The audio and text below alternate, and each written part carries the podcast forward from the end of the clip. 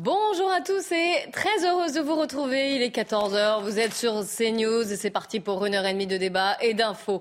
Avec au sommaire aujourd'hui, hôpitaux, écoles, transports, comment vont-ils faire en cas de coupure d'électricité? Comment vont faire aussi par exemple les producteurs laitiers ou les poissonniers? Beaucoup d'inquiétudes au sujet de ces potentiels délestages. Vous entendrez une directrice d'EHPAD. Francky Vincent méritait-il d'être fait chevalier des arts et des lettres, accusé de sexisme et d'antisémitisme? Cette décoration nomination fait polémique. Un texte entre humanité et fermeté qui ne convainc ni la gauche sur le côté humanité, ni la droite sur le côté fermeté. Nous reviendrons sur le projet de loi euh, immigration présenté hier par le gouvernement à l'Assemblée nationale, alors que l'ancien patron des renseignements alerte sur les dangers de l'immigration, des propos dont on débattra. Mais avant cela, c'est l'heure du journal avec vous, Mickaël Dorian. Bonjour Clélie, bonjour à tous. Nous ne sommes pas en train d'annoncer qu'il y aura des coupures cet hiver. Les mots d'Olivier Véran qui tente de rassurer les Français. Le porte-parole du gouvernement s'est exprimé après le Conseil des ministres. Il précise, pour revenir sur les annonces de ces derniers jours, que si l'État n'était pas en mesure de s'y préparer, on lui reprocherait. Le secteur des transports s'y prépare, justement. Les opérateurs s'organisent face aux possibles délestages cet hiver et si les métros seront épargnés, les tramways risquent en revanche de s'arrêter et la circulation des trains devrait être affectée. Quentin Gribel et Aminata Dem. Des délestages éventuels organisés pendant les pics de consommation de 8h à 13h et de 18h à 20h, au moment même où les franciliens sont les plus nombreux dans les transports. Les métros et tramways étant gérés par la RATP, certaines lignes pourraient bien être mises à l'arrêt. La RATP, c'est tout de même beaucoup plus sensible. L'alimentation étant différente, le risque de coupure est, à mon avis, beaucoup plus important pour le métro et pour le tramway, mais, mais, mais la RATP, dans les sous-stations, est équipée de gros groupes de diesel de secours. La SNCF, plus gros consommateur d'énergie industrielle, devrait être moins touché par les éventuels délestages, n'étant pas alimenté par Enedis. Ils sont essentiellement alimentés en très haute tension par RTE. Et donc, étant alimentés directement, je voudrais dire, du producteur au consommateur, sera euh, risque fort peu d'être impacté. Un recensement des points sensibles du réseau est en cours et doit permettre d'établir des scénarios. Les coupures d'électricité pourront toutefois mettre à l'arrêt les ascenseurs ainsi que les escaliers mécaniques une indemnité carburant de 100 euros. Elle concerne les 10 millions de travailleurs les plus modestes et sera disponible début janvier. Les précisions avec notre spécialiste éco, Éric de Riedmaten. Oui, effectivement, 100 euros par an, hein, c'est la somme qui a été calculée pour euh, les plus modestes. Alors, c'est vrai qu'il faut reconnaître, c'est une usine à gaz hein, qui a été mise au point parce qu'il faut prendre en compte le kilométrage moyen des Français. Il faut tenir compte des gros rouleurs, ceux qui utilisent la voiture pour le travail, 12 000 kilomètres par an à certifier sur l'honneur. Et puis, regardez qui sont les Français modestes qui ne payent pas d'impôts. Alors, vous obtenez 100 euros, 100 euros versés en une seule fois. Ça fera 10 centimes de rabais par litre pour toute l'année. Alors, c'est un calcul savant. Il faut reconnaître la recette complète et des secrètes pour l'instant, mais Elisabeth Borne ce matin sur RTL affirmait que ça toucherait 10 millions de Français. L'aide sera versée, je le disais, en une fois. Il faut aller sur le site gouv.fr inscrire son numéro d'immatriculation et la somme sera versée à partir du 1er janvier. Alors c'est vrai que pour les caisses de l'État, ça représente beaucoup d'argent, c'est 10 centimes hein, par litre, ça fera un milliard de plus à décaisser pour 2023 qui s'ajoute aux 8 milliards qui ont déjà été euh, versés pour euh, amortir hein, le, coût du carburant depuis euh, la crise. C'est un coût très lourd, mais l'État, c'est vrai, ne pouvait pas encourager davantage l'automobile carbonée alors que la France, on le sait bien, appuie actuellement sur l'accélérateur des énergies renouvelables. Près de 300 jeunes migrants mis à l'abri, ils avaient installé leur tente depuis vendredi devant le Conseil d'État en plein cœur de Paris pour réclamer une prise en charge et l'accès à un hébergement d'urgence. Cette mise à l'abri est donc une victoire pour Utopia 56, association à l'origine de l'opération Coup de poing. Les 5 ans de la disparition de Johnny Hallyday et les confidences d'un de ses guitaristes, Yarol Poupeau sort un album de reprise du rocker. Il revient sur ses six années passées aux côtés du taulier. On l'écoute.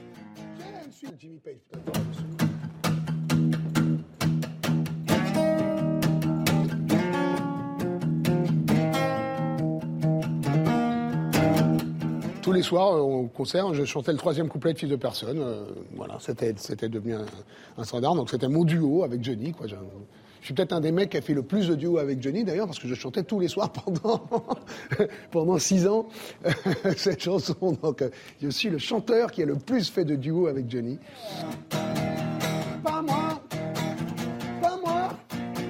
Johnny, en, dehors d'avoir une voix exceptionnelle et d'être un grand chanteur, c'est un interprète assez incroyable. C'est-à-dire que dès qu'il rentre en studio, moi j'écoutais les prises de voix des albums, euh, des, chansons, c'est, il met, met dans, le micro, il est à poil, il est, il- on a l'impression qu'il va crever à la fin de la prise. C'est ça qui est fantastique chez lui. C'est pour moi ça la définition du rock and roll. C'est vraiment, on fait pas les choses à moitié et on y va à fond. Je suis le fils. Et voilà, l'actualité se termine sur ces notes de guitare. La belle équipe, c'est parti avec Lélie Mathias et ses invités. Merci Mickaël, on se revoit dans, un- dans une heure. Mes invités aujourd'hui, Yvan Rioufol est avec nous. Bonjour, Jean-Claude Dacier aussi, bonjour. Bonjour. Et nous avons toujours le plaisir d'accueillir Michel Chevalet. On va, Bonjour, Clélie. Voilà, bonjour. On va commencer évidemment par parler des, des coupures d'électricité. Euh, EcoWatt pourrait virer à l'orange hein, d'ailleurs dans, dans quelques jours. Hein. Jeudi, oui, bah, demain. Ouais, demain et peut-être lundi aussi. Ben, parce que vous l'avez bien vu, hein, vous êtes levé ce matin. Moi, je- j'habite la banlieue, les toits étaient blancs. C'est-à-dire qu'il y avait la, la, la rosée, la gelée, on était aux alentours de 0, 0, moins 1. Et à chaque fois que vous êtes un degré en dessous Mm. de la température de référence moyenne, c'est l'équivalent de deux réacteurs qu'il faudrait avoir en plus. Voilà, ça vous situe, ça vous plante au décor. Ouais, mais ça pourrait être une, une- on va dire une répétition générale avec ce qui se pourrait se passer en, en janvier. Alors, c'est une, si vous voulez, il faut, faut prendre, c'est quoi une répétition générale? Moi, je prends les, les références avec le, le spatial. Avant de lancer une fusée, on fait une répétition orale, la répétition générale. C'est-à-dire, on fait le plein de combustible, on branche tout, et on va dérouler le compte à rebours, 5, 4, 3, 2, 1, et puis on s'arrête. On fait pas zéro, pour l'allumage des moteurs. Et là, si tout, les, tout était ouvert, on a dit, bon, on est bon, ça sera, le tir, ça sera bon, c'est ça. Et bien là, on va faire une répétition générale, c'est-à-dire, on ne va pas couper le courant. Mais on va mettre en jeu comme si il y avait des, des coupures et voir si tous les organismes sont bien interconnectés, les systèmes d'information du, du- du public. Voilà, c'est ça. On se prépare donc. Ah ben et oui, vous allez mais, voir Mais ça le- fait longtemps, hein, attendez. Oui, mais là, justement, et c'est la communication désormais du gouvernement après le recadrage d'Emmanuel Macron euh, hier depuis l'Albanie. On en a parlé. Regardez maintenant ce que dit Olivier Véran, le porte-parole du gouvernement, à l'issue du Conseil des ministres. Nous ne sommes pas en train d'annoncer aux Français qu'il y aura des coupures d'électricité cet hiver, parce que parfois, à, lire les journaux ou à écouter euh, les chaînes de télévision, on a le sentiment qu'il y aurait quelque chose d'inéluctable avec des coupures qui interviendraient cet hiver. Si l'État n'était pas en mesure de se préparer face à toute éventualité, on lui, lui reprocherait, et c'est normal. Mais ça ne veut pas dire du tout que nous annonçons euh, aux Français qu'il y aurait des coupures de courant pour cet hiver. Et donc vraiment, je, souhaite que chacun garde cela euh, à l'esprit. C'était le sens de ma communication la semaine dernière. Alors, je vais euh, dévoiler, Yvan Rieffol, ce que vous venez de dire. Alors, vous écoutiez euh, Olivier Véran, mais on se moque du monde.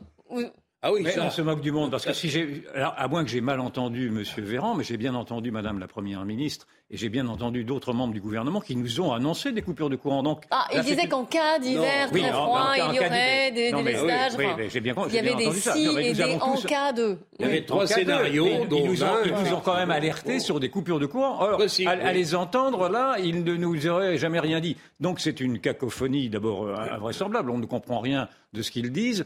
Et en plus, ils nous prennent pour des imbéciles. Je suis désolé, euh, il faudrait retrouver exactement ce qu'a pu dire M. Véran, mais je suis, je, je- je suis quasiment certain de l'avoir entendu dire qu'en cas, en effet, de pénurie, en cas de grand froid, euh, d'ailleurs il l'avait dit, en cas de grand froid, je me souviens très bien de son expression, euh, il y aurait des coupures de courant. Donc il ne va pas- quand même pas nous Mais faire croire que ce qu'il a dit n'est pas ce qu'il a dit. Non, Je ce sais qu'il bien qu'on dit est dans la- que on est l'État dans le déni. Pour le moment, on n'est est pas, dans le déni pas dans les grands froids. Je parle sous le J'entends, contrôle mais j'ai- de- nous avons On tous compris ça. J'ai l'impression que tous les Français ont bien compris que c'était pendant les grands froids. Oui. Mais même, mais, mais attendez, C'est pas le cas. ça, ça n'excuse rien de ce grand effondrement que l'on vit. C'est un grand effondrement civilisationnel. Enfin, nous étions la plus grande, la cinquième puissance. Nous avions une autonomie énergétique il y a encore dix ans. Nous avions un Eldorado nucléaire. Et là, on nous apprend subrepticement qu'il va falloir que nous coupe en cas de grand froid. On a bien compris que l'on va, que l'on coupe l'électricité. Vous vous rendez compte un petit peu du désastre que nous sommes en train de vivre en direct? C'est un désastre assez symbolique de, de ce que connaît C'est la pour France. ça que en je pense générale. que le gouvernement fera tout, et je l'ai déjà dit et je le répète, fera tout. Ce sera peut-être pas possible pour éviter les coupures. J'espère bien qu'il fera Au jour d'aujourd'hui, on est à un 0 degré, moins 1, moins 2. C'est tenable. Euh, maintenant, il ne faut pas se le cacher, je suis d'accord avec toi, Yvan. C'est avant, avant la remise en cause effectivement gravissime du nucléaire qui était un fleuron français, et surtout la garantie que nous avions une souveraineté énergétique, avant tout cela, il faut se tenir à ce qui s'est passé depuis 8-10 jours, qui est pour moi un grand ratage de communication, et c'est en kikinant quand vous êtes sur des sujets aussi sensibles que celui-là, coupure de courant ou pas, Bon, et, j'en ai, bon, j'en ai rendu responsable gentiment, aimablement, Madame Elisabeth Borne, parce que sauf erreur de ma part, c'est elle qui est Premier ministre. C'était à elle de dire un tel et un tel vous parlez, les autres vous vous taisez, et voilà les lignes, et voilà les mots. Hier, euh, par, euh, mais moi, Macron. Macron, Macron il, a, il, a, ramé pour essayer de repartir dans l'autre sens en disant boum boum boum boum. Alors il y a eu effectivement le malheureux porte-parole d'Enedis que je vais pas en, que je vais pas accabler, ça va. Tout retombe sur lui, mais je crois pas que mais ce soit une erreur c'est une grave erreur de communication et je maintiens mon, pronostic. Ça tient, je sais pas, un reproche. Si vous voulez, je ne me permettrai pas, mais je pense que Mme Borne n'a pas un vrai sens politique. Elle est une formidable technicienne. Elle sait tout du fonctionnement de l'État français et de ses problèmes, mais elle ne sait pas bien communiquer encore. Ça viendra peut-être. Moi, je ne me satisfais pas de votre explication de dire que mm. c'est une erreur de communication. Je ne pense pas que ce en soit une. C'est-à-dire que c'est une communication qui a été appliquée d'évidence de la part du gouvernement. Oh, qu'il aura échappé et peut-être, je, ne crois pas, mais je vais vous expliquer pourquoi, et peut-être même avec l'aval du président de la République, parce que depuis le début, on laisse entendre que si nous, nous ne passons pas ce cap-là, ce sera parce que les Français n'auront pas répondu aux alertes du gouvernement. Et le gouvernement, oh, pris de panique, a en effet alerté, peut-être plus que de raison, et dans ce cas-là tant mieux, a alerté les Français qu'ils avaient, que c'était à eux, que, sur, lequel, sur les épaules desquels reposait la responsabilité de, de, de, de cet effondrement nucléaire. Moi, il y a quelque chose qui me choque profondément, c'est que euh, lors de, dans le Parisien dimanche, euh, il y avait un grand interview d'Emmanuel Macron. Aucune question ne lui a été posée sur sa propre responsabilité dans l'effondrement dans le, saccage, de mon point de vue, du parc nucléaire. Mais ce matin encore, dans une, sur une radio périphérique, j'entendais Mme Borne et aucune question non plus ne lui a été posée sur, son, sur sa, sa, propre, ses propres positions. Ça date d'il y a deux ans. Il suffit de retrouver les vidéos de Mme Borne où elle se flatte d'avoir appliqué les promesses du gouvernement qui étaient de fermer euh, Fessenheim et de fermer 12 autres réacteurs. Cette vidéo a été diffusée sur cette chaîne au moins on pourrait, tout de même, on pourrait tout de même, quand on est journaliste, poser au minimum une question, même sans être irrespectueux, de savoir si elle ne regrette pas d'avoir dit tant de bêtises. Or, rien n'est fait, rien n'est dit, rien n'est suggéré pour que le gouvernement fasse un minimum de mea culpa. Non seulement il n'en fait pas, mais en plus ce sont nous, les usagers, qui vont être désignés comme coupables s'ils ne passent pas. Eh bien, nous au moins, nous au moins, nous je, suis, ah, je suis furieux. C'est un, c'est un scandale d'État. Non, il est trop furieux. Non, mais, je suis fou furieux. Nous, au moins, nous le faisons. Reconnais-le. Je suis fou furieux depuis le début parce que nous vivons là un scandale d'État. C'est une haute trahison. Nous avons le président de la République a trahi les intérêts de la France pour plaire à l'Allemagne. Je, le répète. peut-être que j'enfonce des clous, mais cela fait maintenant de, trois semaines que je, que je répète la même chose et j'ai l'impression que ça ne réveille pas les gens, en tout cas les journalistes. Je suis d'accord avec toi sur le fait que le président de la République a cautionné, parce qu'il voulait à tout prix avoir Nicolas Hulot dans son gouvernement et que l'autre ne serait pas venu s'il n'y avait pas eu un certain nombre de promesses qui étaient faites. Dans ces promesses, il y avait la fermeture de Fessenheim et il y avait plus grave. C'était la fermeture annoncée je me souviens plus pour quelle année, 2025-2030, de 12, 13 ou 14 centrales. Et ça, c'est lourd. Et, et cerise sur le gâteau, on apprend ça également par la commission parlementaire qui va s'ouvrir, qu'il y a eu également le saccage du projet Astrid. Alors le projet Astrid, je ne vais pas rentrer dans les détails, parce que ça techniquement, mais c'est également quelque chose qui aurait pu nous aider. Donc il y a eu une volonté très systématique de, de, de, de, calquer sur les positions des, des écologistes sans retenue, sans, sans, esprit critique et avec un seul point de vue électoraliste. Et l'on voit maintenant les, voix des écologistes ah, de ces irresponsables. voix des écologistes, ça peut Je voudrais vous faire écouter un Il y a une volte-face maintenant sur le nucléaire. Mais euh, je voudrais vous faire écouter un témoignage qui était très fort. C'était ce matin euh, sur notre antenne dans l'ordre des pros. Vous allez voir cette femme. Elle est, puisque Jean-Claude Dacier vous en parliez, elle est sous, euh, enfin, elle respire grâce à un, respirateur. Elle est, est euh, placée avec, euh, sous cette euh, machine. C'est l'heure du réveil de Michel Chevalet. C'est son, son, générateur électrique. Non mais Michel, il est 14h13 pour le réveil. Hein. bravo. Bien, donc maintenant que vous êtes réveillé, vous êtes avec nous. Donc je voudrais vous faire écouter ce témoignage de cette patiente. Elle, puisque vous avez évoqué la bourde quand même peut-être, appelons ça comme ça, de Laurent Méric, qui est le, un des porte-parole du fournisseur d'électricité Enedis, qui a dit non, il n'y aura peut-être pas de délestage pour les patients placés sous euh, respirateur. Écoutez, elle, ce qu'elle dit. On réagit après. Hmm. je ne peux pas respirer sans appareil. Donc, si je n'ai pas d'électricité, mon appareil ne fonctionne pas et je ne peux plus respirer. Donc, euh, si je ne respire plus, c'est la mort, tout simplement. Si les personnes qui ne peuvent pas respirer normalement ne sont pas prioritaires, je ne vois pas qui est prioritaire. Et à ce moment-là, qu'on me donne le nom des personnes ou alors des groupes ou qui est prioritaire. Parce que nous, c'est vital. Si on n'a pas notre appareil, on meurt. Donc, allez dire ça à notre famille, vous allez voir les réponses que vous allez avoir. Et toutes les familles en France, de toutes les personnes handicapées sous respirateur, devraient aussi se plaindre de ce monsieur et devrait dénigrer ses fonctions. Parce que honnêtement, ce qu'il a dit là, c'est horrible. Et horrible, franchement. Il devrait avoir honte. J'ai l'impression d'être dans un pays sous-développé. Pas développé du tout. En France, en 2022, voir ça, c'est une honte. Ah Une honte, dit-elle en France en 2022. Alors elle accable de nouveau le porte-parole d'Enedis. Oui, mais Jean-Claude Dacier. Sous réserve de confirmation ou qu'on me traite d'imbécile. J'ai cru comprendre que la plupart de ces appareils euh, bénéficient de batteries et d'un système de batterie qui les rend autonomes au minimum pendant deux heures. Mais j'ai écouté ce témoignage. Le simple fait d'avoir nourri l'inquiétude mais bien sûr, le doute et la crainte chez ces gens-là est une grave erreur à l'évidence. Alors, Michel Chevalet, vous connaissez bien. Je vais apporter une petite précision sur le, sur le plan technique. L'ayant vécu personnellement chez moi, il y a deux types d'aides. Il y a le générateur d'oxygène, qui est un appareil sur pied, ou comme cela, mhm. qui est lourd, que l'on loue, et qui enrichit l'air en oxygène. Voilà, mhm. c'est ça. Et les deuxièmes, qui sont des appareils beaucoup plus légers, les premiers sont sur prise de courant. Mmh. Et donc, il y a du courant, donc, il ne faut pas. On est bien d'accord. Et ça, c'est pour les, grandes insuffisances respiratoires. Et le deuxième, qui est un appareil beaucoup plus petit, que l'on a souvent austère, que l'on peut porter, qui permet les déplacements. Moi, je l'ai vécu dans, dans, mon pavillon.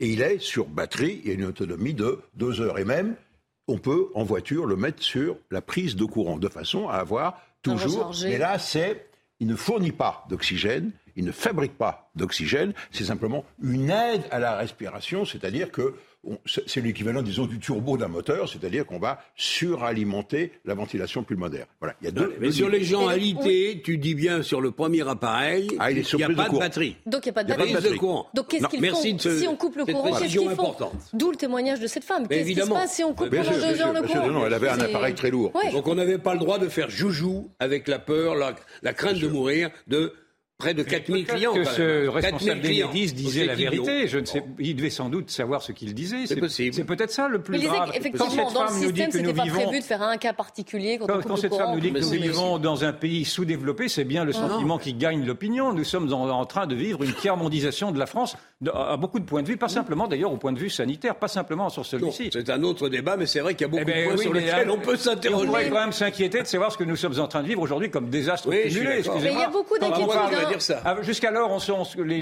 les, pseudo-déclinistes dont je vous ai parlé qui alertaient sur le déclin de la France étaient moqués. Mais qu'est-ce que l'on vit là aujourd'hui, sinon un déclin généralisé? D'ailleurs, je recommande de lire le papier de Jacques Julliard de lundi dans le Figaro, qui, vient de la gauche et qui reconnaît également maintenant qu'il y a un déclin organisé, dit-il même, organisé par, des, par les élites. Il ne se prive pas d'ailleurs de, auquel de fustiger lui-même. la gauche a un peu participé. Mais hein, que, sans vouloir faire de peine naturellement participé, et même beaucoup participé. C'est pas du tout Il y a beaucoup d'inquiétudes dans le pays, en tout cas. On va, on va passer en revue quelques inquiétudes de corps de métier ou alors de secteur. On va commencer par l'école. Écoutez le ministre de l'Éducation nationale hier. Compte tenu euh, du nombre et de la densité d'écoles et d'établissements euh, scolaires, il est impossible de les préserver a priori euh, d'une éventuelle coupure d'électricité parce que ça rendrait tout délestage impossible. Il a donc été décidé une règle nationale. Si la coupure est programmée entre 8h et 10h ou bien entre 10h et midi, l'établissement scolaire concerné sera effectivement euh, fermé le matin. Voilà, Yvan il y a beaucoup de voix qui s'élèvent en disant quoi? On ferme les écoles, on en est là. Mais, on, refait, eh on, revit. Non, mais ces gens-là se sont programmés pour refaire toujours la même chose. C'est-à-dire qu'ils nous ont imposé un confinement sanitaire où l'on fermait tout parce qu'il fallait se protéger soi-disant d'un drame affreux, d'une peste noire. Et là, on va recontinuer avec maintenant un confinement énergétique en fermant des écoles. Enfin, vous vous rendez compte, des écoles ont été fermées déjà pour, à cause de ce Covid. Mm. Maintenant, à cause du et, et pourquoi pas bientôt un, nouveau pass Ils vont peut-être inventer un nouveau pass énergétique. Il y a eu un pass sanitaire. Euh, il va pourquoi pas un pass énergétique avec un accès à nos, avec un accès. attendez, je, avec un accès, hein. avec un accès à nos compteurs Linky. J'entends que cette hypothèse est aujourd'hui programmée et donc on va, il y aura peut-être, je sais si techniquement cela peut être valable, euh, des vérifications comme quoi les foyers seront bien à 19 degrés et non pas à 20. Et si on était à 20, de se faire dénoncé par ses voisins. Cela dit, vous êtes d'accord qu'on ne peut pas laisser les enfants soit dans le noir, soit dans le J'ai toutes les hypothèses parce qu'ils sont. On est rentré, on est rentré depuis le Covid et depuis cette surveillance collective dans un monde infernal, dans un monde infernal où tout le monde, où tout le monde surveille tout le monde, où tout le monde dénonce tout le monde et où l'État est intrusif dans nos vies intimes. Si vous ne voyez pas ça, c'est que vous ne voyez rien. Mais on est aveugle, nous c'est bien connu. Ah, mais euh, non, mais on est sourd en plus. On est sourd également. Mais ce qui est vrai, ce qui est vrai, et là où je rejoins très partiellement le camarade euh, Yvan, c'est que en 1922, bientôt 23. En 1900 Qu'est-ce que j'ai dit En 2022, bientôt 23. Mais peut-être que d'ailleurs c'est un retour en arrière à 1922, 23. du monde d'avant. peut-être qu'on Honnêtement, se retrouver, c'est vrai que se retrouver dans cette situation. Bon, vous n'allez pas me bon, ah, se retrouver bon, dans cette situation où on est menacé d'une pénurie d'électricité où les prix de toute façon de l'électricité vont bondir et mettre des centaines, voire des milliers d'entreprises en grande difficulté. Certaines vont fermer, d'autres ont déjà annoncé qu'elles allaient fermer. Et le reste, parce que l'explosion des prix de l'énergie, ce n'est pas la seule explication qui fait qu'on a un tsunami d'inflation qui s'abat sur la France et sur l'Europe. Au jour d'aujourd'hui, quand même, qui aurait pu penser qu'en quelques semaines ou quelques mois, on allait se retrouver dans une situation, je pense qu'Yvan pousse et, et, appuie un peu sur le crayon, mais tout de même, ça ressemble, qu'on le veuille ou non, à un pays soumis à de graves difficultés. Le soutien à l'Ukraine, on peut y revenir, va nous coûter très cher, mais au-delà de ça, quand j'ai encore dans l'oreille les déclarations péremptoires de M. Bruno Le Maire disant nous allons ruiner l'économie soviétique. Euh, russe. Ah, russe. Russe, si vous voulez. Décidément, il y a beaucoup de retours en arrière hein, aujourd'hui, Jean-Claude. Hein. Oui, bah, nous, on a connu, on a connu la grande époque du parti de, de, de, de l'Union soviétique. Russe. Quand j'entends ça et que je vois les résultats d'aujourd'hui, je me dis que décidément, il manque quelque chose dans le, dans le dessin. Il y a un problème quelque part. Vous évoquiez l'économie, mais l'impact économique de ces coupures va être énorme, et notamment pour des, pour des artisans. On est allé interroger des, des poissonniers, par exemple. Si jamais il y a une coupure d'électricité, tout ça, ça va partir à la poubelle. Il n'y a pas d'autre solution, il n'y a pas de pas, une chambre froide derrière On n'a pas une chambre froide derrière, ni dans la cave, tous nos frigos sont là. Alors si jamais il ne marche pas, on, va, on est obligé de tout jeter. Dans l'alimentaire, je pense qu'on devrait être prioritaire, surtout, euh, surtout le poisson, le fromage, la viande, euh, parce que ça peut être, euh, ça peut être grave si ça reste pas au frais. Les poisses, euh, reblochons, tous les produits frais comme ça, je vais être obligé de jeter parce qu'on doit respecter la chaîne du froid. Sinon, on ne peut pas les vendre, c'est la loi. Ce n'était pas des poissonniers, mais, euh, mais euh, cet artisan fromager. oui, qu'est-ce qu'il y a, non, je pine du bonnet en disant d'accord, ça ne sera pas innocent. Enfin, c'est pas dramatique de vous à moi. C'est pas la fin du monde. Une coupure de courant, mm. des fois pour travaux, vous êtes chez vous, il y a une coupure, bah, bah, bah, Enedis est obligé d'intervenir. On gère. C'est coupé pendant deux heures. Mais là, c'est vrai que la chaîne du froid, quand même, pendant deux heures, est-ce que vous les vendez après les fromages Les frigos sont faits. Enfin, les, réfrigérateurs. Mais il n'y aura pas de frigo non plus. Donc le pauvre, il est obligé tout. Il est obligé de Ils peuvent tenir deux heures. Les fromages J'espère, oui. Non, mais en principe, les frigos et les congélateurs tiennent les journées. Ça dure au moins deux heures. Non, mais là, nous sommes dans une insécurité énergétique qui force aujourd'hui des entreprises. J'ai entendu que William Sorin, par exemple, a arrêté sa production. 80% de sa production est arrêtée. Il y a des entreprises qui délocalisent et qui vont rejoindre les États-Unis. Pour la hausse des coûts. Ça, c'est l'explosion des prix. Oui, voilà, des prix d'énergie. Les prix d'énergie, ben, on parle bien de ça aussi. C'est tout ça.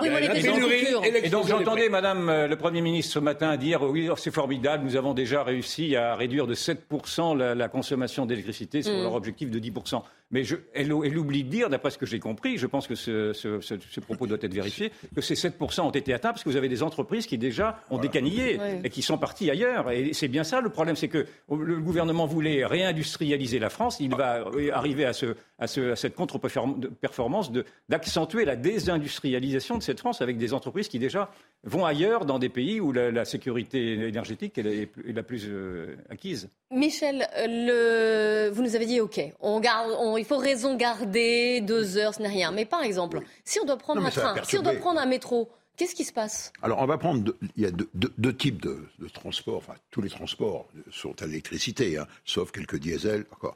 Non, non, on va mettre d'un côté la SNCF, c'est pas la même chose. Mm -hmm. SNCF et RATP. Alors, d'abord, SNCF. SNCF, n'oubliez pas, c'est tout de même le premier consommateur industriel de courant. C'est 10%. Mmh. 10% de la production. C'est pas innocent. Pas petit. Et qu'un TGV, je vous donne les ordres de grandeur, vous allez voir dans la tête un TGV, quand il, quand il tractionne, il démarre, parce qu'il y, y, a 400 tonnes à, à, à tirer, bon, ben, euh, ça va vous faire 8000 kilowatts. Là, ils font des économies, ils sont en grève. ah oui. 8000 c'est pas, c'est pas, c'est pas innocent. Et quand il y en a 4-5 qui partent de la gare Montparnasse, je vous garantis que le, le compteur mm. s'affole. Donc, les lignes TGV, c'est-à-dire 80% du trafic, sont alimentés directement par RTE, pas par Enedis avec des câbles très haute tension. Vous vous souvenez, il y a eu un incendie pas loin de chez nous ici, mm -hmm. à Issy-les-Moulineaux, mm. qui alimentait directement la gare Montparnasse. Sauf qu'on avait oublié de doubler la ligne d'alimentation. C'est pour ça qu'il y a eu la panne. Euh, non, mais un petit détail. Voilà. Alors, maintenant, c'est fait. Alors, on alimente, c'est soit du 63 000, c'est du gros, hein, soit du 400 000 volts. Voilà. On alimente, et, et on alimente donc des sous-stations qui sont placées, vous le voyez de temps en temps, le long de la voie qui, elles, vont abaisser la tension pour être consommées, c'est-à-dire en alternative 25 000 volts. Et, et, on continue sur les vieilles lignes, c'est des caténaires très lourdes, comme les sorties de gare, c'est du 1500 volts continu. Ben, c'est pour donc, vous situer. En cas de sauf délestage, que, alors sur ces, Sauf qu'il y a d'autres sous-stations, il y en a une trentaine, m'a dit, m'a précisé la SNCF, qui sont, elles, alimentées encore par Enedis, où là, il risque d'y avoir des problèmes. Mais tout ceci, tout de même, est interconnecté le long de la voie. Donc, à mon avis, côté TGV, il n'y aura, pas de problème. Alors maintenant, ils vont pas s'arrêter en pleine, euh, en pleine route. Ils vont pas s'arrêter comme bon, ça en, en, pleine voie. Euh... Alors, maintenant, RATP. Ouais. Bon, ça c'est une autre entité. Mais là, attention, on raisonne nous en parisien. Mais il y a, dans chaque grande ville, il y a des sociétés de transport, il y a des tramways, il y a, il y a des bus. Faire très attention. On, sans arrêt, on vous ramène, ouais, il n'y a pas que. Mais c'est vrai, il n'y a pas que la RATP. Hein. Alors, la RATP, est alimentée elle-même par RTE, en très haute tension, pour sept postes tout autour de Paris. C'est donc un avantage, ça permet donc une interconnexion, et donc d'être beaucoup moins vulnérable. Et après, il y a des sous-stations qui vont abaisser la tension et le transformer en courant continu. Voilà pour vous. Donc, pas vulnérable non plus. Voilà. D'accord, on ne s'inquiète pas pour être Mais prévenu la veille quand même. Localement. Oublie un truc, c'est prévenu la veille. S'il vous plaît, on va lancer ah. la pub et après on parlera d'un chanteur. Je ne sais pas si vous vous souvenez de quelques-unes ah, de ses oui. chansons. Je ne sais pas si on va pouvoir l'entendre un tout petit peu maintenant en guise d'indice. Non, et je ne vais pas chanter. Donc vous découvrirez ah, de qui on parle. Ah non, je ne chanterai pas, Yvan. Et donc, vous le découvrirez juste après la pub. Et c'est avec émotion que je 14h30 sur CNews, un point sur l'actualité. Mathieu Devez. Une grève peu suivie à la SNCF aujourd'hui. Pas d'annulation massive de trains comme le week-end dernier avec la grève des contrôleurs, mais des problèmes localisés comme à Lyon où un mouvement social des aiguilleurs perturbe le trafic vers Paris. Les négociations qui s'ouvrent aujourd'hui sur les salaires s'annoncent capitales pour le groupe public. Il souhaite éviter des perturbations pendant les fêtes de fin d'année. Au troisième jour du procès des attentats de Bruxelles, cinq accusés, dont Salah Abdeslam, ont quitté la salle d'audience. Ils protestent notamment contre des conditions d'extraction qu'ils jugent indignes. Le 22 mars 2016, les attentats perpétrés à l'aéroport et dans le métro de Bruxelles ont fait 32 morts et 340 blessés.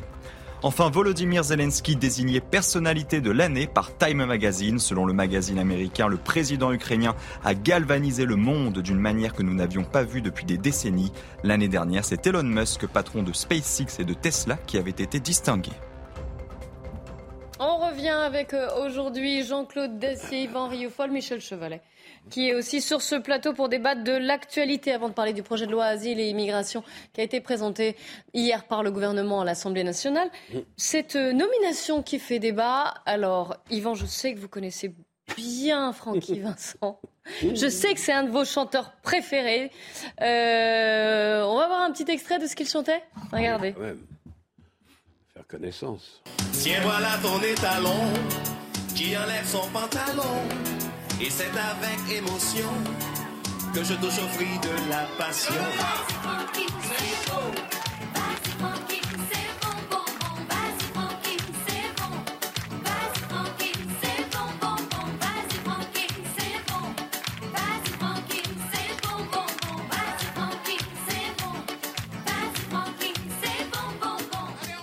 Eh bien, on a appris que Francky Vincent faisait partie d'une promotion de 450 personnalités nommées Chevalier des Arts et des Lettres. Petit problème. Alors après, on aime, on n'aime pas ces chansons. C'est mérité. Hein. voilà. Bon, déjà, il y a cela. Euh, Est-ce que c'est mérité ou non? Est-ce que Les alors, filles sont magnifiques. Lui, c'est plus délicat. euh, je vous que rappelle dites, que hein, les vous allez personnalités. Taxé de machiste. Alors, juste, je Bon, vous rappelle que les Attendez, droit, je vous rappelle que quand on est nommé cher euh, chevalier des arts et des lettres, ce sont des personnes qui se sont distinguées par leur création dans le domaine artistique ou littéraire, je Oui. cite, hein, ou par la contribution au rayonnement qu'elles ont apporté au rayonnement des arts et des lettres en France et dans le monde. Vous euh, voyez ici la liste, les critères qu'il faut pour être nommé chevalier des arts et des lettres. Le problème, c'est que Francky Vincent. Alors après, voilà, encore une fois, on aime, on n'aime pas. Euh, il est accusé d'être sexiste. Et deuxièmement, il est accusé d'être antisémite. Regardez ce qui s'est passé hier sur le plateau de Cyril Hanouna. C'est hors la loi en fait. Donc, euh, pour, pour votre gouverne, sachez que Donc vous condamnez ou pas? Parce que vous avez toujours pour pas votre répondu. gouverne, sachez que Vous répondez pas, en fait. j'ai une, j'ai une sœur qui a eu un enfant avec un juif. ça, c'est pas Oui, oui, je mange du couteau, je suis pas raciste, J'ai- mais non. J'ai j'ai un neveu qui est mélangé. Non, mais c'est pas un totem. C'est pas un totem, c'est pas une Non, mais je sais. Pas de totem, mais vous allez- Ah oui, oui, oui, oui, oui, mais Donc bon. répondez simplement Je suis mal placé déjà pour être raciste. Moi aussi, j'ai mangé du tzatziki, j'adore et, Nikos. hein. et je suis mal placé pour être antisémite. Alors pourquoi vous ne condamnez pas? Et ça vous gêne pas du coup Pardon d'aller une schizophrénie d'aller à se balle des quenelles en étant vous-même totalement contre non, mais, eh, oh, l'antisémitisme euh, euh, il faut qu'on arrête là. Vous ne condamnez pas l'antisémitisme, monsieur Francky Vincent, de dire des millions de gens et ceux qui vous ont écouté, ceux Oui. qui vous- tous ceux qui vous ont écouté, qui ont écouté vos chansons, vous ne pouvez pas leur dire que vous condamnez l'antisémitisme et que vous condamnez l'antisémitisme de Dieudonné. C'est trop fort pour Claire, vous de dire ça, monsieur Francky Vincent. Vous ne pouvez pas le dire Mais ce pour- soir. Le, le dire que je condamne. L'antisémitisme. Je ne suis pas juge. voir. Eh, Je ne juge pas les gens. Francky, ce serait bien de dire je condamne l'antisémitisme. Ah, Dis-le, vais parce que ça va calmer Gilles. et nous aussi, ça va nous détendre.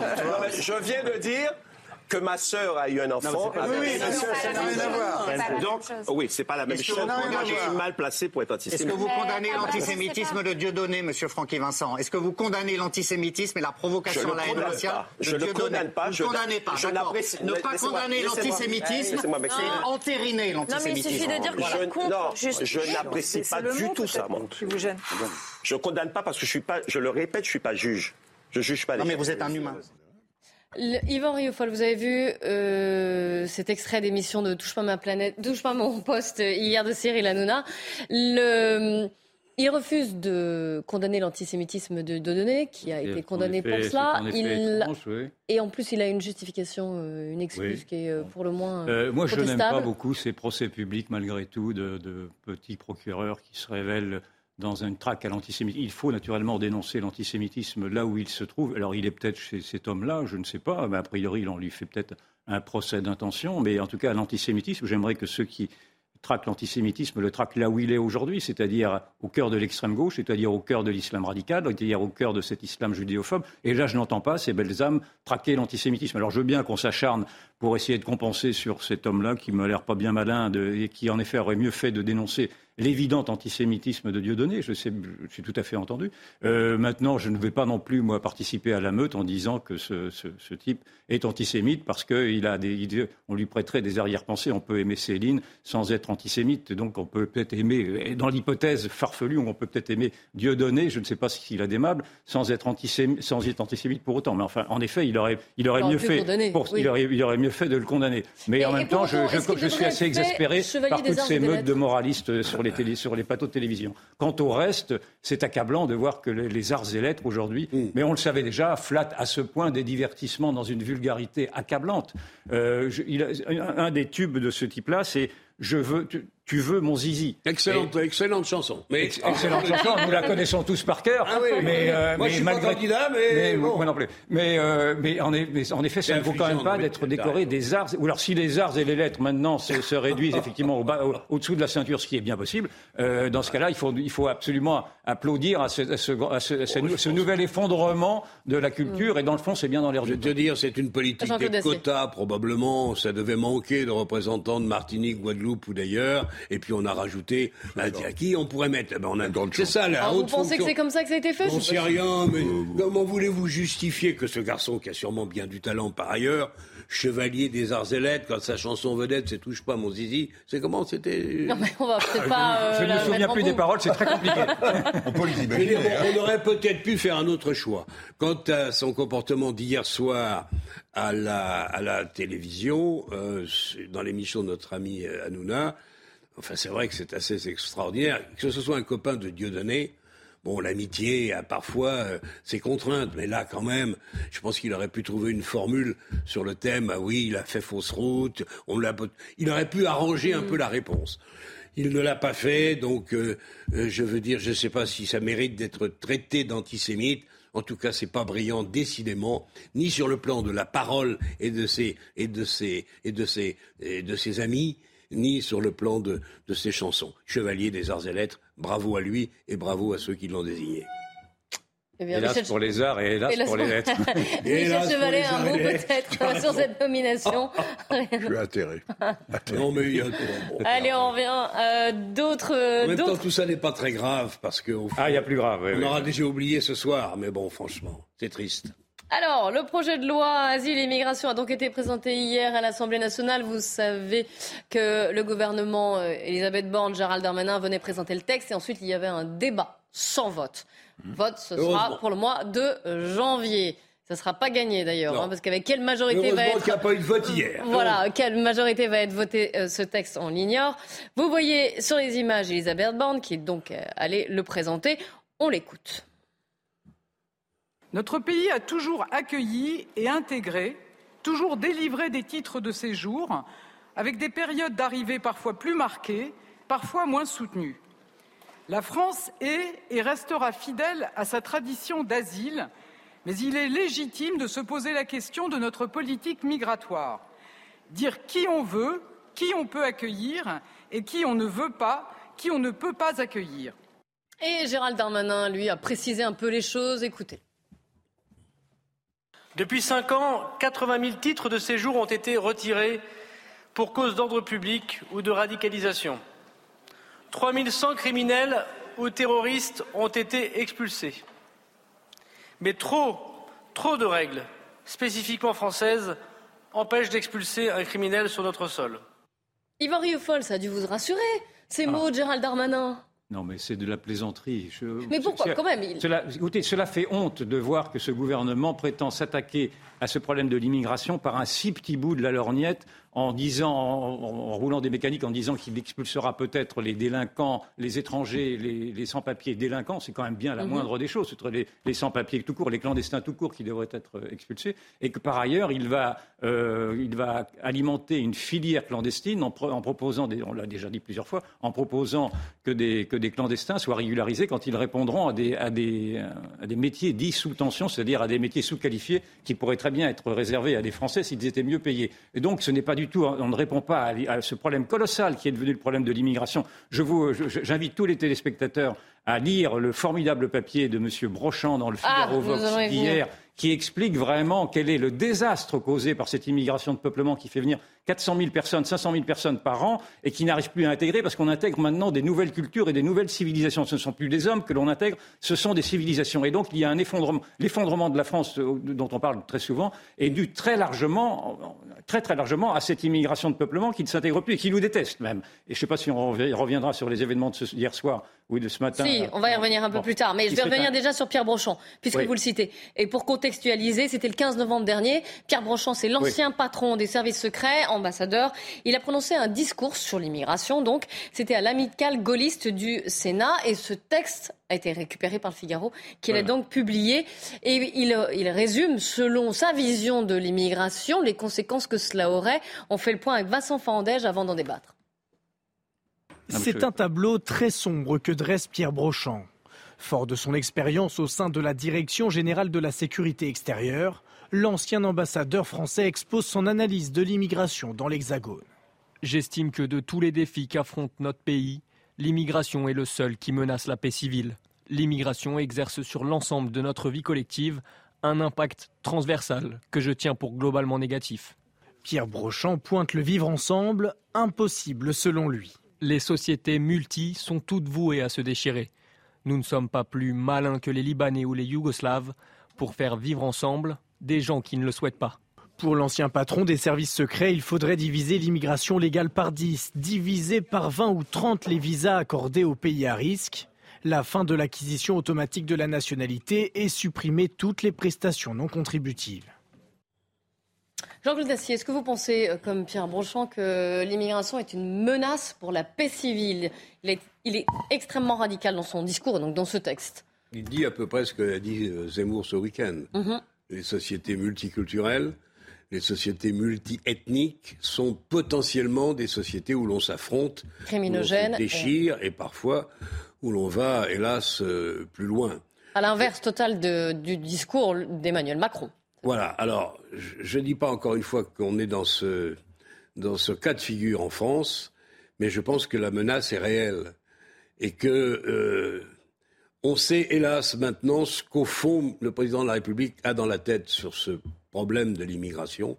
Je souhaiterais de tout cœur qu'il me donne à tort. Et là, je pense que ce ne sera pas le cas. Il est plutôt euh, sur ce cas de figure-là c'est-à-dire un nombre raisonnable d'entrées. On va voir ce qu'il en est dans quelques jours, dans quelques secondes, mais euh, il n'est pas opposé aux sociétés multiethniques, aux sociétés multiculturelles. En tout cas, il ne prend aucune des dispositions euh, nécessaires qu'il faudrait prendre Mais si on voulait pas vraiment déjà une société contre ce qui est en train de se mettre en place. On n'en est pas loin, en effet. On n'en est pas loin, en effet, parce que quand vous avez, euh, alors les sociétés, déjà, ethniquement, on ne veut pas savoir combien on en a. 10%, 11%, 15%. Michel Tribala a fait un excellent papier dans le Figaro de ce matin. Je ne sais pas où elle a eu ces chiffres. 30%, 28,7%. 30% des enfants qui naissent aujourd'hui en France ont un parent, au moins un parent. En réalité, ce sont des enfants de migrants. Et c'est vraiment un problème mais voilà, j'ajoute que ça ne veut pas dire qu'ils vont devenir des délinquants, des criminels, des trafiquants de drogue. Merci de préciser. Mais néanmoins, reconnaissons quand même que quand vous ajoutez à cela ceux qui sont déjà arrivés depuis des années et des années, et vous avez très bien dans ce papier de Michel Tribala la réaction psychologique de la plupart de ces, de ces migrants adultes et enfants, qui est que vous mettez le pied, un pied sur, sur le territoire français, vous avez des droits vous avez les droits que le pays est tenu de vous verser quand il s'agit d'aides sociales ou d'allocations diverses et variées. Vous avez le droit de prendre une association et un avocat qui va avec. Vous avez le droit de multiplier les recours. Tout le monde, pour Oui, enfin, quand vous avez 12 recours possibles, la réalité Alors, ils vont être réduits à 4. a sous les yeux, est revenu encore C'est qu'on ne réussit pas à reconduire euh, chez eux ou euh, à une frontière en dehors du territoire français. On ne réussit pas à euh, euh, régler ce problème de l'immigration. Quand vous intégrez même si les chiffres sont un peu poussés. Le maire de Cannes, M. Lisnard, a dit, je crois hier ou avant-hier, qu'en gros, quand vous faites le solde sur une année, c'est la ville de Toulouse. C'est peut-être un peu excessif. Bah non, c'est pas excessif, c'est 400 000. 400, 450 000 personnes. Comment vous faites? On est déjà couvert de dettes On n'a pas assez Mais- de prisons, on n'a pas assez de centres éducatifs fermés, Mais on n'a le- pas assez de personnel. Le projet de loi Vous devrait vous satisfaire. Eh Écoutez, vous Gérald Darmanin, il a dit non. on va expulser plus Je vais vite. vous dire il y a pourquoi. trop de textes. Écoutez-le et je vous fais réagir. Alors, allons-y, écoutons-le. Notre droit doit être plus clair et rendu plus rapidement. Il faut savoir accueillir plus vite ceux qui méritent l'asile. Il faut évidemment refuser plus vite ceux qui ne peuvent pas l'avoir sur notre sol. C'est en prenant trop de temps que nous créons une situation administrative inextricable. Des personnes qui peuvent être ni régularisées ni expulsées et qui viennent ensuite, euh, malheureusement, agrandir la cohorte de ceux qui sont dans tous les travaux au noir, parfois même la délinquance que nous faisons ici que regretter. Voilà, expulser plus vite, réduire voilà, les bien. recours. Ah, mais ça, moi, Eh ben, j'approuve. donc, bah, Mais C'est-à-dire qu'il va faire, il ambitionne de faire, il projette de faire ce qu'il n'a pas fait, lui ou d'autres, ses prédécesseurs au ministère de l'Intérieur, depuis des années et des années. En réalité, donc vous êtes satisfait par ce trouve, texte? je trouve que ça va dans le bon sens. Mais c'est du travail à la petite cuillère. Or, nous avons besoin, à mes yeux, on n'est pas obligé d'être d'accord avec ce que je dis, vu l'ampleur des déséquilibres qui agitent d'ores et déjà la société française, il me semble qu'on a besoin au minimum d'une suspension absolue de l'immigration, peut-être mise à Une part. suspension- oui, quelques, quelques, c'est mon avis, c'est mon point de vue. Oui, mais une suspension, ça veut dire quoi C'est une immigration étudiants- zéro? Immigration suspendue, au minimum du minimum, à part les cas d'asile parfaitement justifiés et acceptés par les autorités. Et combien de Quelques temps milliers par Vous avez besoin au moins de deux ans, voire trois, pour essayer de décanter la situation, d'y voir clair et de régler le problème de ceux qui sont sur ce territoire, qui ne savent pas. Vous avez vu le spectacle qu'on a vu hier, boulevard, on y de- reviendra, boulevard on y de reviendra. la Chapelle. Vous avez vu les. Promis, les- on regardera les vous images, avez ça vu sera les- 15 heures, Vous ça avez sera vu 15 heures. les, les- les migrants, soi-disant mineurs, devant le Conseil d'État. Mais où on Mm. va comme ça? Donc il faut une politique ferme, une politique radicale. Il semble que le gouvernement ait commencé à, à- à esquisser ce type de politique. Elle me paraît insuffisante. Et je crains surtout que le président de la République ne me paraît pas convaincu de la nécessité d'une certaine radicalité et d'une certaine fermeté dans ce domaine. Je le crains. J'espère me tromper encore Bah, une c'est fois. ce gouvernement Mais qui porte le texte. Oui, mais enfin, le gouvernement, il fait ce que le président de la République lui dit de faire. Bah justement. Donc si... Oui, mais enfin, c'est pas. Non, mais on en fait, on en fait quelques pourcents de reconduite. Le, le tous les gouvernement ans. ne fera rien parce que le gouvernement ne veut rien faire. Le gouvernement a construit son idéologie et sa politique sur la politique de la société ouverte. Ça fait partie, c'est un des piliers du macronisme, c'est un des piliers de l'Union européenne, c'est un des piliers de, de- de toute cette idéologie immigrationniste à laquelle se rattache Emmanuel Macron et son Premier ministre. Donc c'est un texte qui, qui comme dit ça des pour- mots, pour de la et son com. ministre de l'Intérieur, qui disent des mots, naturellement. Les mots, tout le monde peut en dire de ces mots-là. Mais simplement, quand vous entendez le ministre de l'Intérieur dire qu'il se flatte de son humanité, qu'il fait un prêchi-prêcha qui devient euh, absolument ridicule quand vous entendez, par exemple, M. Dupont-Moretti hier, qui a à nouveau rabroué euh, Zemmour en, fustigeant le fait qu'il ait parlé de société multiethnique. Euh, vous vous rendez bien compte que ces gens-là sont aveugles de la réalité. Ce sont ils, pratiquent la politique de l'autruche comme on la pratique depuis 40 ans. Ils ne veulent pas se confronter au réel. L'intérêt du, texte de M. Brochant, c'est qu'il se confronte au réel. Il décrit des réalités, tout simplement. Il fait un travail de journaliste comme des journalistes Il n'est lucides. pas le journaliste. Non, il fait un travail de il journaliste. sur il, le fait, il un travail de. Je, je peux terminer. Je, je- je ne t'interromps pas quand tu parles très longuement. Euh, il fait Allez, un travail de journaliste quand, quand, quand, quand ceux-ci décrivent des réalités. Or, les réalités, et, et Brochant a tout à fait raison de le dire, les réalités sont qu'aujourd'hui, les sociétés multiculturelles, multiethniques, multiraciales, multireligieuses sont des sociétés conflictuelles. Ce sont des sociétés à la libanaise, ce sont des sociétés à la yougoslave, et ceci aujourd'hui nous assaillent. Si vous ne- si vous ne voyez pas les affrontements qui se multiplient très régulièrement, c'est maintenant tous les jours qu'on en parle, Mm. des affrontements à bas bruit, des, affrontements, des, des petites intifadas. D'ailleurs, euh, Brochant reprend ce terme de petites intifadas, Oui, d'intifada que polémique. j'employais également, et, et peut-être même cette perspective qui envisage d'une guerre civile. Euh, J'ai écrit un livre il y a dix ans qui s'appelait La guerre civile qui vient, donc ce n'est pas, je ne découvre pas ce, ce mouvement-là. Eh bien, si vous ne voulez pas voir qu'il y a effectivement des conflits qui se sont installés au cœur de la société par des Français qui détestent les Français, euh, il y a aussi ça, et vous en avez vu quelques exemples hier avec ces Marocains, avec ces Marocains qui s'en sont pris également. Il y a eu certes des, scènes de liesse sympathiques, mais également des Marocains qui s'en sont pris à des symboles français. Si vous ne voyez pas tout ça, c'est que vous ne voulez pas les voir, et si vous ne voulez pas les voir, c'est que vous ne changerez pas ces problèmes. Pourquoi la gauche euh, fustige un texte trop dur? Mais, parce que la gauche est tyrannique par nature. La gauche, ne veut... la, gauche est construite sur l'ouverture à l'autre. Encore une fois, on est dans l'idéologie. Moi, je, respecte. C'est un débat. On peut très bien, naturellement, se décider que les sociétés ouvertes sont des sociétés modernes et qu'il faut maintenant remplacer indifféremment un peuple par un autre, une culture par un autre, que tout ceci est équivalent, qu'un homme vaut un autre homme. Et c'est ce que vous entendez de la part de ces gens-là. Ils se disent, mais pourquoi pas, euh, vous êtes raciste si vous, vous discriminant ou, ou, quoi que ce soit, si vous dites qu'effectivement, il faut on n'a pas à faire attention à la survenue d'une contre-culture massive islamique en l'occurrence, contre qui nous nous sommes bataillés, l'Occident s'est bataillé depuis 13 siècles. Alors, euh, naturellement, on peut, oublier, euh, on peut oublier Poitiers, on peut oublier la prise de Constantinople, on peut oublier tous les affrontements qui ont fait qu'on a, on a bien compris qu'il y avait une incompatibilité structurelle entre la culture islamique et la culture occidentale, la culture libérale et la culture euh, euh, qui se raccroche à, un dieu, qui aurait décrété des lois et des codes.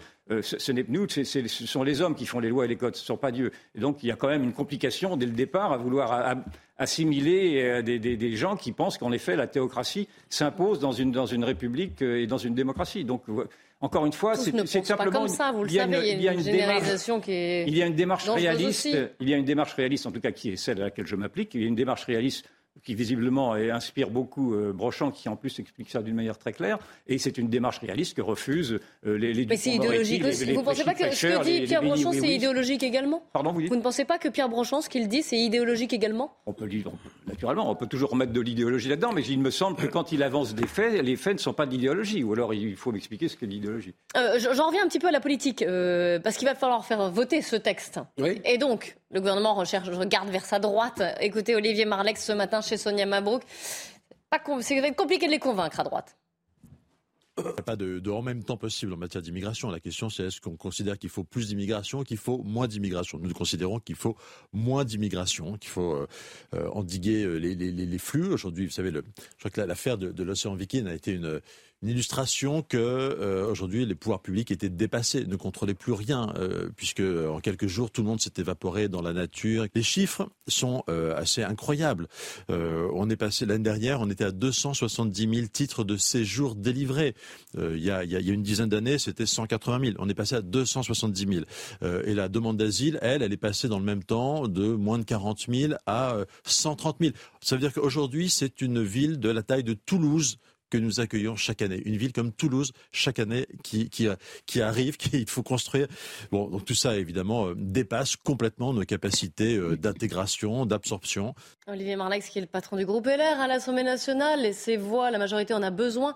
Est-ce que vous pensez que, la, que les euh, républicains peuvent évoluer sur ce texte, peuvent être amenés à voter? Si le gouvernement lâche sur un certain nombre de points, euh, notamment sur le problème des, droits au séjour que l'on attribuerait à un certain nombre d'immigrés sans papier ou avec des papiers provisoires et qui travaillent dans les restaurants, dans le, dans le bâtiment, etc., dans l'hôtellerie ou ailleurs. Et qui quelle ancienneté Quand sont-ils arrivés Quelle est leur compétence? Il y aura des critères. Hein. Si le gouvernement lâche sur des critères euh, importants, euh, il est possible qu'avec un contingent, il ne s'agit pas de dire, OK, on donne à tout le monde mm. un certain contingent, au cas par cas, bon, peut-être un travail administratif supplémentaire.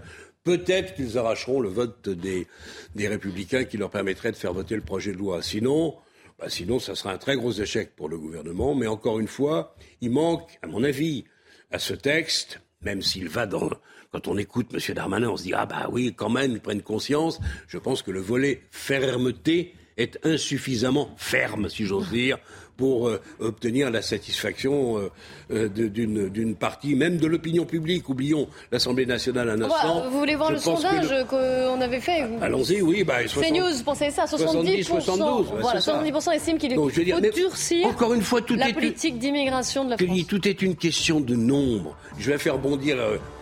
peut-être Yvan, mais si encore une fois on avait été raisonnable, si on avait été sérieux, s'il y avait un nombre raisonnable en dessous de 10% ou autour de 10%, alors qu'on a largement dépassé, me semble-t-il, ce chiffre, on pourrait espérer que la séduction des sociétés occidentales réussira à assimiler et à convaincre. On en est beaucoup, beaucoup plus loin. On vient chez nous parce qu'on estime, comme le dit Madame Tribala, comme on estime avoir des droits. Voilà, on arrive, on met un pied sur le territoire français et on y reste. Et on entendra la réponse d'Yvan. Rieufol. Euh, ça sera juste après le journal de, 15h, vous verrez aussi. Vous y faisiez allusion, euh, Yvan Rieufol, ces images de débordement qu'il y a pu y avoir après la victoire du Ah, Maroc hier. Restez avec nous sur CNews. À tout de suite. 15h sur CNews, bonjour à tous. Avant de reprendre notre débat, le journal avec vous, Mickaël Dorian. Rebonjour Clélie, bonjour à tous. Allons-nous subir des coupures d'électricité cet hiver? Le porte-parole du gouvernement se défend d'en avoir annoncé. Olivier Véran s'est exprimé après le Conseil des ministres écoutez, il se montre très rassurant. Nous ne sommes pas en train d'annoncer aux Français qu'il y aura des coupures d'électricité cet hiver, parce que parfois, à, lire les journaux ou à écouter euh, les chaînes de télévision, on a le sentiment qu'il y aurait quelque chose d'inéluctable avec des coupures qui interviendraient cet hiver. Si l'État n'était pas en mesure de se préparer face à toute éventualité, on lui, lui reprocherait et c'est normal. Mais ça ne veut pas dire du tout que nous annonçons euh, aux Français qu'il y aurait des coupures de courant pour cet hiver. Et donc vraiment, je, souhaite que chacun garde cela euh, à l'esprit. C'était le sens de ma communication la semaine dernière. Grève à la SNCF, pas de mobilisation massive aujourd'hui, mais la perspective d'une fin d'année tendue, alors que s'ouvrent ce mercredi les négociations sur les salaires qui s'annoncent capitales pour le groupe public qui veut à tout prix éviter les perturbations pendant les fêtes. Ce week-end, des annulations restent cependant possibles sur certains TGV, notamment sur l'axe Paris-Lyon.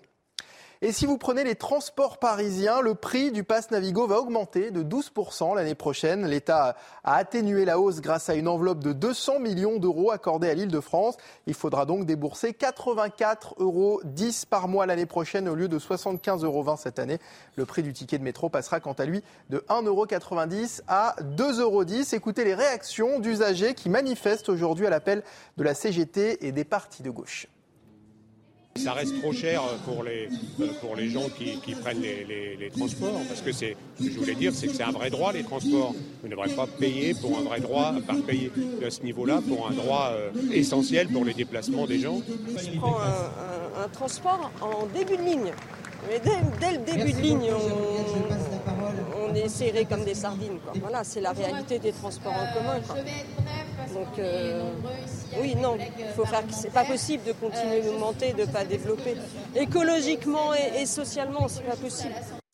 Les dégonflères de SUV continuent de sévir. Ce mouvement qui vient d'Angleterre s'est développé dans plusieurs villes de France. Il s'attaque aux grosses voitures qu'ils jugent trop polluantes et l'initiative fait polémique à Paris. Nous avons suivi l'un de ces groupes de militants écologistes. Le reportage est de Kinsen. La manipulation dure à peine 30 secondes. Des pneus, ils vont en dégonfler plus d'une vingtaine en une soirée, avec à chaque fois la même facilité. Le consensus d'action, euh, c'est de faire aucune dégradation permanente. Du coup, tout ce qu'on fait, c'est de faire sortir l'air euh, des pneus. Il faut être vigilant avec la police, mais aussi avec le public. Donc on essaye d'être discret. Ces militants écologistes font uniquement la chasse aux SUV, des grosses voitures très polluantes qui se repèrent facilement dans ce beau quartier de Paris. Ces dégonfleurs épargnent toutefois les SUV portant un macaron handicapé ou médecin. Pour les autres, ils laissent un tract sur le pare-brise pour expliquer leur action. À chaque fois, on peut faire euh, 15-20 SUV en une soirée. Il y a des gens qui peuvent considérer le- euh, notre action comme violente, mais euh, on ne met pas de vie humaine en jeu. L'association 40 millions d'automobilistes dénonce un risque réel d'accident. On peut partir avec un, pneu légèrement dégonflé, ne pas s'en rendre compte et euh, occasionner un accident, peut-être même mortel. Ces actions sont passibles d'une amende, un délit qui pourrait évoluer dans certains cas vers une mise en danger de la vie d'autrui. Et puis dans le reste de l'actualité, le procès du crash du vol Rio-Paris se poursuit au tribunal correctionnel de Paris où l'heure est au réquisitoire. Euh, sur place, on retrouve Noémie Schulz. Noémie, ambiance tendue à l'audience ce mercredi. Les proches des victimes ont quitté la salle. Oui, dès le début de leur démonstration, les deux procureurs euh, l'ont dit, représenter la société dans un tel procès, c'est rappeler que le respect de la vie des personnes humaines n'admet aucun compromis.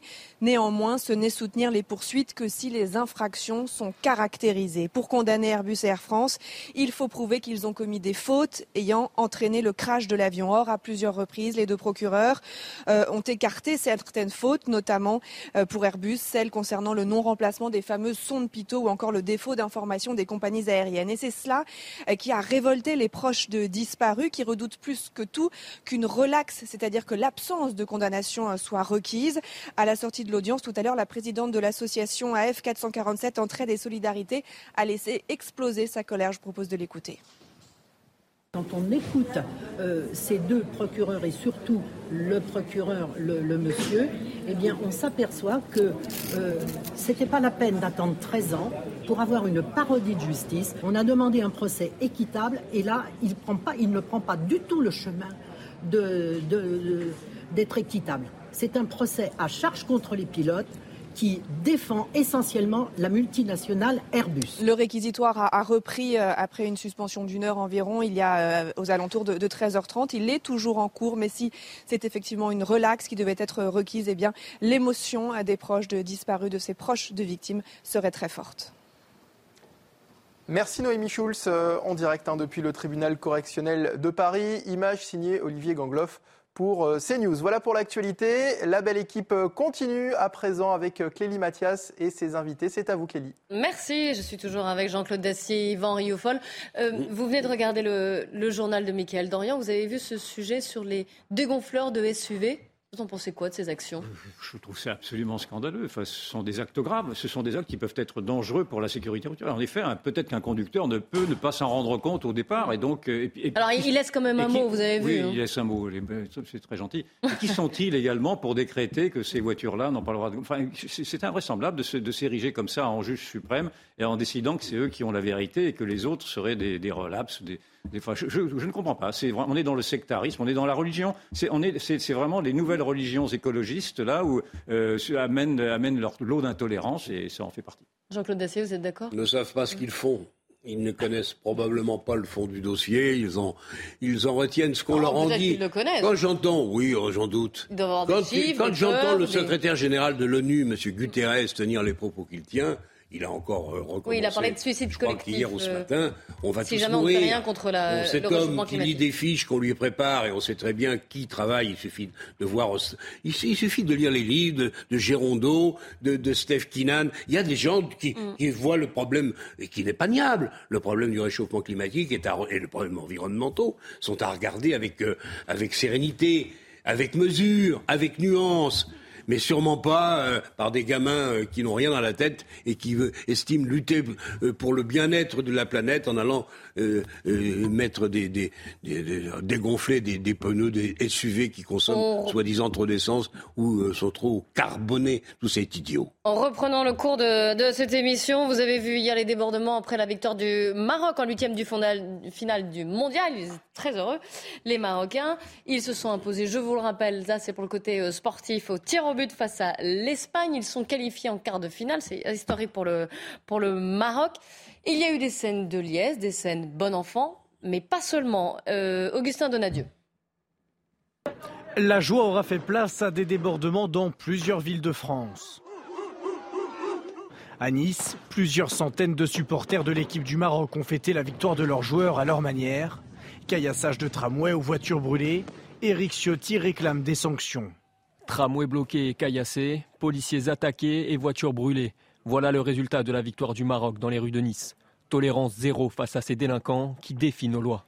À Lille, la cité nordiste aura également connu une soirée agitée, rythmée par plusieurs affrontements entre supporters et forces de l'ordre. Les policiers ont notamment été la cible de nombreux tirs de mortier. L'un d'entre eux a été blessé et un supporter a été interpellé. De l'autre côté de la frontière, à Bruxelles, en Belgique, les affrontements auront été plus violents. Des milliers de supporters ont défié durant plusieurs heures la police. Du mobilier urbain ainsi qu'un container ont été dégradés. Le bilan définitif n'est pas encore connu, mais une partie des casseurs a été interpellée. Sur les Champs-Élysées, encadrés par un important dispositif de sécurité, les supporters auront donné de la voix jusqu'à tard dans la soirée sans incident majeur à grand renfort de drapeaux et de klaxons. Autre image de la soirée d'hier, ça s'est passé à Amiens. Vous allez voir que des, supporters marocains ont voulu mettre et ont mis un drapeau marocain sur euh, l'annexe de la mairie d'Amiens. On va voir les, les images. Voilà, vous voyez ici, ils hissent le drapeau marocain. communiqué de la mairie d'Amiens que la rédaction de CNews a contacté ce matin. Voilà, vous avez le drapeau français et le drapeau marocain côte à côte. Et on va voir donc le, communiqué de la mairie d'Amiens qui dit suite à la victoire du Maroc en huitième de finale de la Coupe du Monde de football, un drapeau marocain a été hissé sur la façade de l'Atrium, mairie du secteur nord d'Amiens hier soir. La ville d'Amiens comprend la joie des nombreux Français d'origine marocaine présents dans notre ville et la partage. Pour autant, la mairie du secteur nord est un bâtiment public et ne peut être pavoisé aux couleurs du drapeau marocain. Voilà, et le drapeau a été euh, enlevé, mais cette séquence a été largement commentée sur les réseaux sociaux.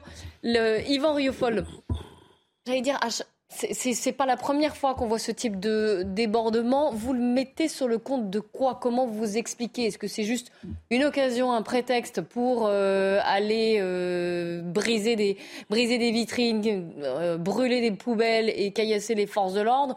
Ou est-ce que vous pensez qu'il y a quelque chose de plus, j'allais dire, plus solide derrière?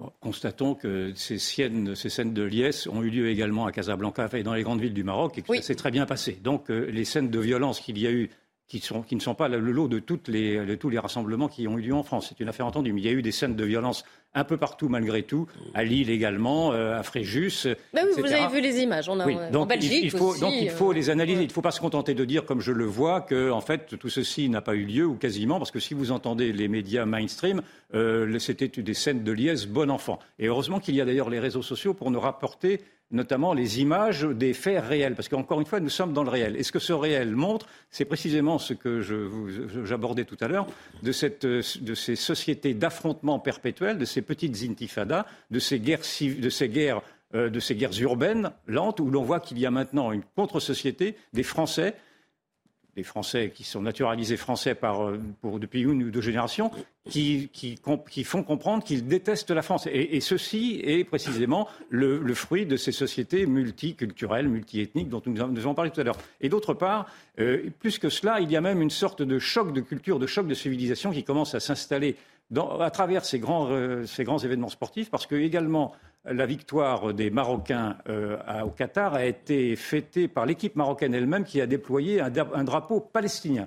C'est-à-dire que le drapeau palestinien est un message qui est envoyé à la seule démocratie du Moyen-Orient, qui est Israël. C'est-à-dire que les, Marocains ont choisi également leur camp, l'équipe marocaine, en disant que dans le fond, c'était bien les Palestiniens qu'il fallait soutenir face à la démocratie israélienne. Et donc, Oh, ça me rappelle juste Emmanuel Macron qui disait il ne faut pas politiser le sport. Oui, Là, on est dans la, politisation absolument, du sport. Absolument. Et on voit bien effectivement que le sport est d'abord n'est que, de la politique, en tout cas pour ces mouvements identitaires, ces mouvements qui tentent à, à faire comprendre, en effet, qu'il y a un refus de vouloir s'incliner devant les anciennes puissances coloniales. C'est ainsi que l'on que l'on ait vu, et qu'il y a naturellement c'est toute cette, euh, cette histoire qui, qui, euh, dont j'ai parlé tout à l'heure, qui, qui nous oppose depuis maintenant des siècles là, au, monde, au monde islamique.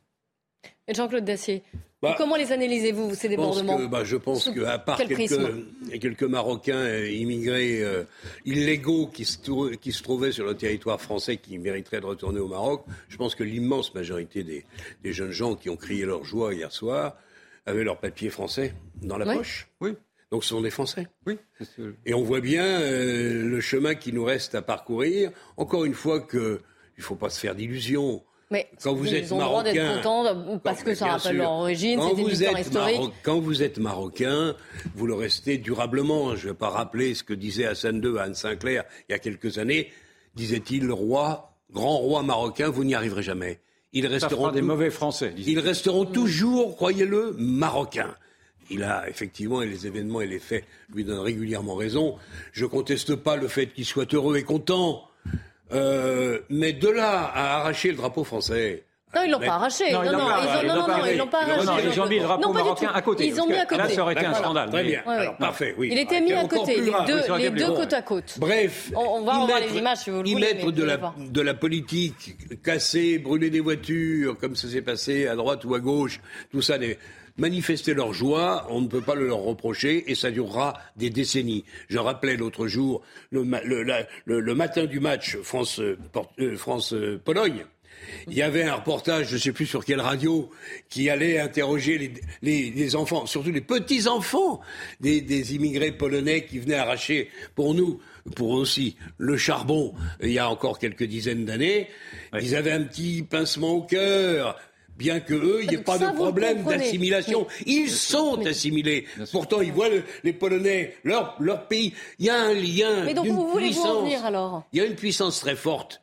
Ben, je veux dire que l'assimilation avec, les, avec ces, ces enfants du Maroc, d'Algérie, de Tunisie ou d'ailleurs, on mettra des décennies peut-être à y parvenir si on y parvient. Non, on n'y parviendra pas. je- Il y a... Alors, il y a l'analyse pessimiste qui considère. c'est pas une analyse pessimiste, Non, mais attends, laisse-moi finir. Qui considère en effet que c'est pas possible et que le- la bataille est perdue, que le multi-ethnisme, le multiculturalisme est là à nos portes. Il est déjà en place et va continuer. Il y en a d'autres comme moi qui se forcent un peu pour être franc, parce qu'il faut bien faire vivre le débat qu'on a tous les deux, qui me dit que les sociétés occidentales sont très séduisantes.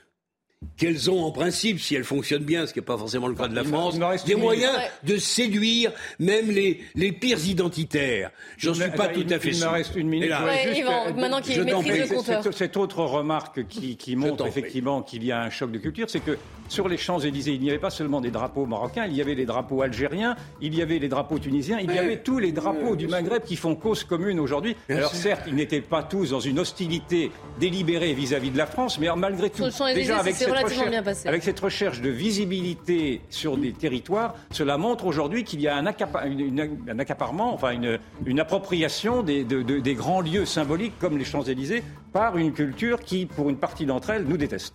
Merci messieurs, Et merci vont la garder à vous d'être venus hélas, euh, débattre nous. euh, Pour nous. sur le plateau de la belle équipe. Dans un instant, vous retrouvez Nelly Denac et ses invités. Le débat se poursuit. Nelly Denac dans 90 minutes info qui reviendra sur les coupures d'électricité. Vous avez entendu peut-être Olivier Véran qui dit non, on n'est pas en train d'annoncer des coupures d'électricité. Bon, faudrait savoir. Marche arrière toute. Cela demeure qu'il euh, il y a une certaine inquiétude de la part de, de beaucoup de professionnels. Vous les N'oubliez pas cnews.fr si vous voulez revoir cette émission ou pour plus d'informations. Nous, on se retrouve demain, 14h. Hey, it's Danny Pellegrino from Everything Iconic. Ready to upgrade your style game without blowing your budget? Check out Quince. They've got all the good stuff shirts and polos, activewear, and fine leather goods, all at 50 to 80% less than other high end brands. And the best part? They're all about safe, ethical, and responsible manufacturing.